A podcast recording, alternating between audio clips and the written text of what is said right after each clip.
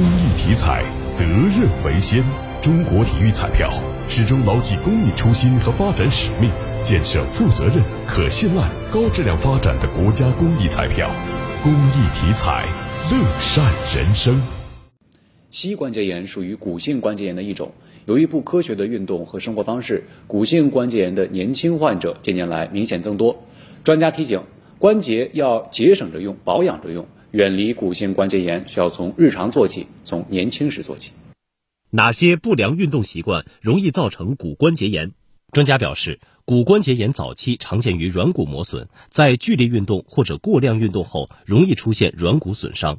好多人呢，爬山运动做的特别多，冬季运动做的特别多，体重大的人呢喜欢跑跳，这些动作呢都容易导致骨关节。还有女的呢。穿高跟鞋，膝关节的髌骨关节的压力也很大。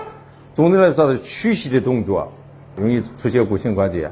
还有这个关节的活动度特别大，现像现在人，好多人喜欢跑马拉松啊，跑的特别多。他一周呢跑好多次，这种肯定是对这个膝关节呢有磨损。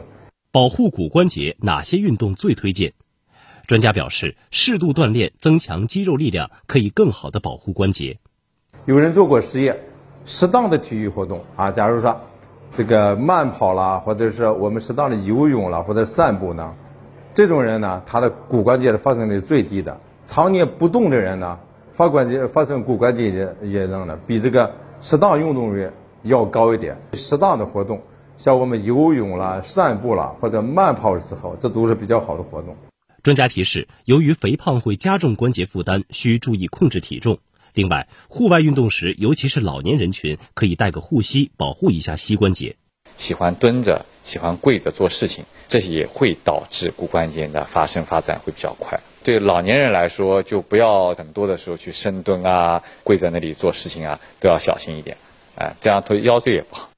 膝盖弯曲时会咔咔响，需要就医吗？